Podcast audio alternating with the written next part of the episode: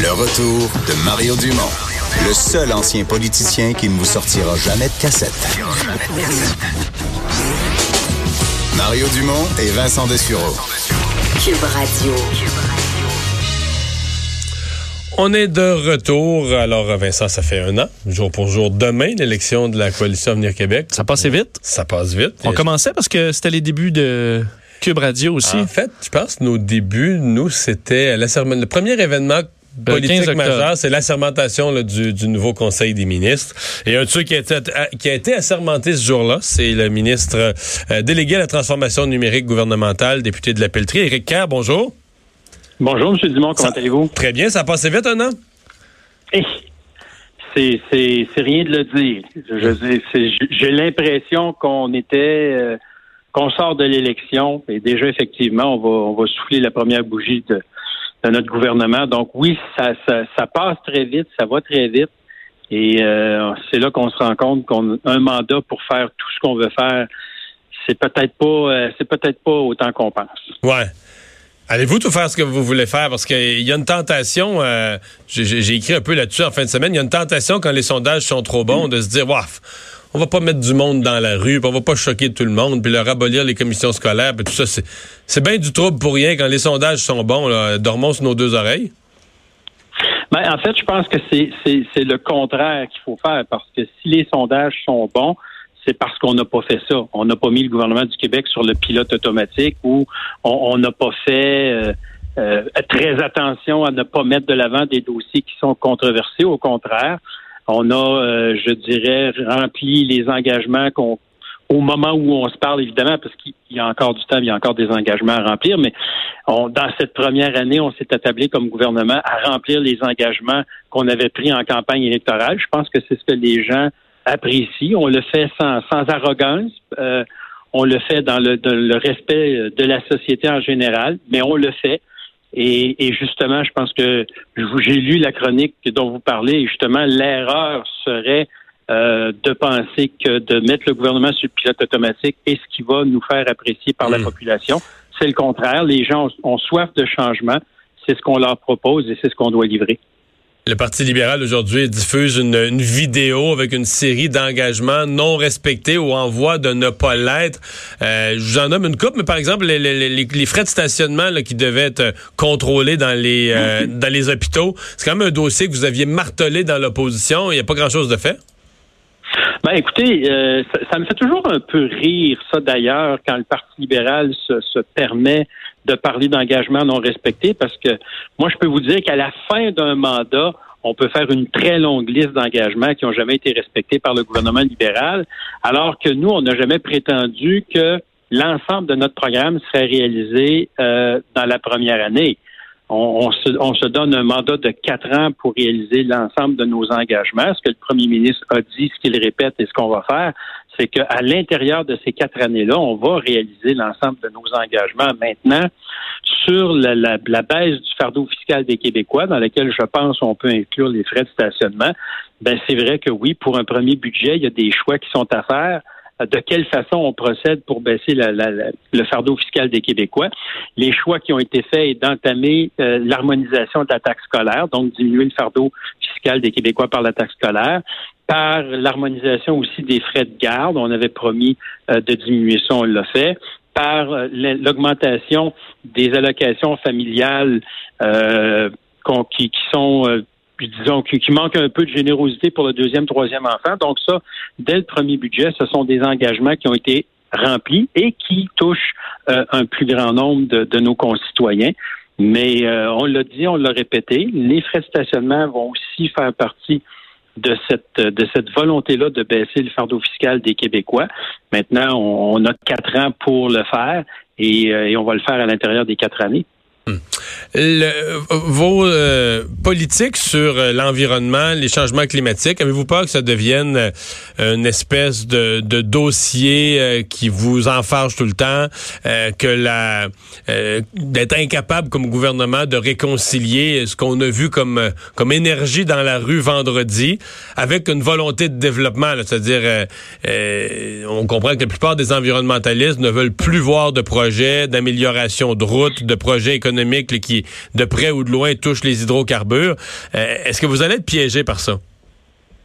Non, je crois pas. Je pense que au Québec, il y a, y, a un, y a un appétit, il y a une soif pour qu'on ait des politiques plus éco-responsable. Euh, mais en même temps, on est tous conscients que, bon, écoutez, l'activité humaine, elle est là, elle existe. On ne cessera pas d'exister. À tout le moins, c'est ce qu'on c'est ce qu'on cherche comme finalité. Et je pense qu'il faut le faire, mais il faut le faire de façon pragmatique. Et, encore là, je prends nos prédécesseurs qui euh, se targuent d'être très, très environnementalistes, mais qui euh, ont raté toutes les cibles qui s'étaient fixées. Donc, moi, je, je pense qu'on va juger l'arbre à ses fruits. Euh, le ministre de l'Environnement, Benoît Charette, a promis une politique ambitieuse pour le début de l'année 2020. Il, y travaille, mais dans une perspective où, encore une fois, ce qu'on va proposer, ce sont des choses qu'on va être capable de livrer. Et les cibles qu'on s'est fixées pour 2030, on va les atteindre.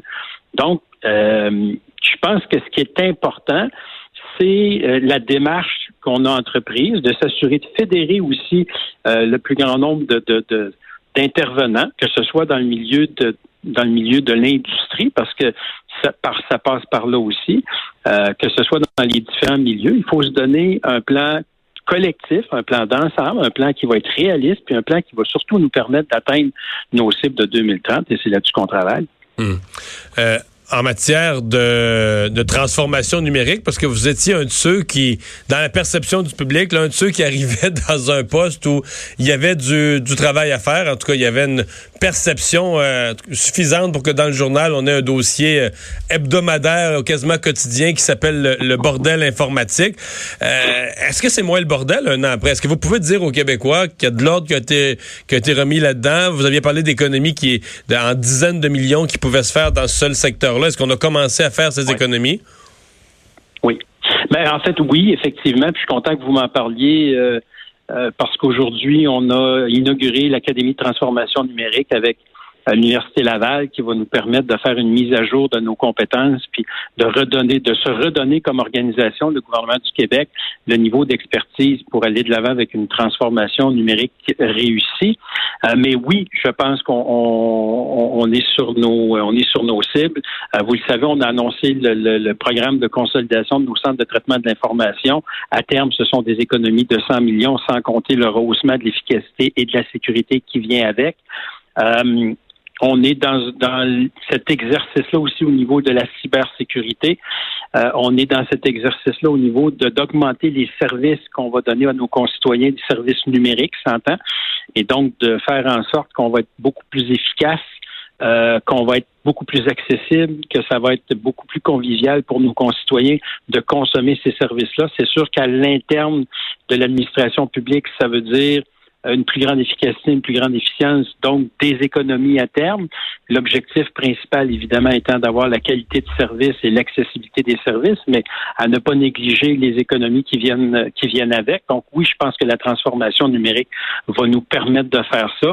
Mais on y va encore là d'une façon ordonnée. On a commencé par mettre en place le plan global qui était la stratégie euh, au mois de juin. On a demandé à chaque ministère et organisme d'élaborer son plan de transformation numérique avec des objectifs à court, moyen et long terme. Euh, comme je vous dis, on a ce partenariat-là avec l'Académie de transformation numérique de l'Université Laval qui va nous permettre de former notre... Donc, vous allez graduer, vous allez graduer des gens-là qui vont... Euh, voilà qui vont vous aider, qui vont aider le gouvernement dans ses dans ses objectifs de, de, remettre de l'ordre dans son euh, dans son parc informatique puis dans ses dans ses opérations. Absolument, parce que si on n'a pas cette expertise-là à l'interne, ben vous allez continuer à lire dans le journal des articles sur le bordel informatique. Donc oui, je pense qu'il faut renvoyer nos gens sur les bancs d'école euh, pour toutes sortes de formations à différents niveaux. C'est pas évidemment, c'est pas tout le monde n'est pas au même euh, au, même niveau. Donc, il faut s'assurer d'aller euh, d'aller chercher cette expertise-là qui va nous permettre de réussir les, les, la mise la mise en place de la transformation numérique. Euh, parce qu'on va avoir cette expertise-là. Quand on a l'expertise, ben on, on prend les bonnes décisions, on choisit les bonnes technologies, on gère mieux nos projets, ça, ça donne des, mmh. des succès. on en a eu un premier avec le déploiement de la version 12 de Sagir, là, qui, est une opération assez majeure, merci, euh, puis qui, somme toute, là, c'est vraiment bien déroulé. Donc, je pense qu'on a fait la démonstration qu'on pouvait gérer des projets d'envergure, puis on va continuer dans cette dans cette voie-là. Le, ce matin, euh, sur les ondes d'LCN, j'ai eu l'occasion d'interroger le, chef de l'opposition euh, officielle, Pierre Arcan, euh, de lui parler du troisième lien. Et il rappelait, dit nous, au, au, Parti libéral, on n'est pas contre le troisième lien, on est pour, mais on a fait un plan sérieux, bien structuré, qui nous amenait à des travaux en 2026. Puis dit la CAQ, c'est de l'improvisation, ils n'ont pas de plan, c'est n'importe quoi. Puis ils vont peut-être finir de toute façon par arriver à la même année 2026. Vous, avez mis votre siège en jeu, que les travaux allaient être amorcés à, l'intérieur de ce mandat. Euh, qui on croit, lui ou vous? ben moi, je peux vous dire, euh, M. Dumont, puis je pense que vous et moi, on se connaît assez pour euh, que vous sachiez que quand j'ai dit ça, je le pensais, je le pense encore. le troisième lien, quoi qu'on en pense, quoi qu'on en dise, c'est une infrastructure qui est extrêmement importante pour le développement de la communauté métropolitaine de Québec. Euh, c'est un projet dont on discute à Québec depuis 70 ans. Il y a suffisamment d'études, d'évaluations qui ont été faites au cours de, cette, de très longues périodes-là euh, pour savoir que c'est une infrastructure dont on a besoin. Euh, on en a besoin, oui, pour une question de congestion routière, mais on en a besoin pour une question de développement économique. Il y a un chroniqueur de la presse en fin de semaine qui disait qu'il y avait un consensus scientifique contre le troisième lien. Mais ça, là, ça, ça me fait tellement rire parce que le consensus scientifique, c'est toujours sur la façon dont on interprète les études. Parce que les études disent, il y a congestion routière, on améliore les infrastructures, ça, évidemment, règle le problème de congestion routière, mais le problème de congestion routière revient pourquoi? Parce que les villes se développent, parce que la population augmente et parce que le, le nombre de véhicules augmente. Mais il y a une chose que euh, ces, ces, ces gens-là n'analysent pas, c'est le fait que on fait un lien direct entre augmentation de la capacité routière et augmentation du nombre de véhicules. Sauf que personne n'a été capable de nous expliquer pourquoi dans la ville de Québec, et là je parle de la seule ville de Québec, euh, sans avoir augmenté aucune de nos infrastructures routières, dans les dix dernières années, le nombre de véhicules a augmenté de 115 000. Et là, je vous parle strictement des véhicules récréatifs, donc automobiles, fourgonnettes. Je parle même pas du transport, euh, du transport lourd et du transport commercial. Donc, moi, quand on fait ce genre d'analyse-là, de pseudo-analyse, ce que la science nous dit, c'est que les villes se développent, la, la, demande, elle augmente, et les villes doivent trouver des façons de répondre à cette demande-là par l'amélioration de leurs infrastructures et par l'amélioration du transport collectif.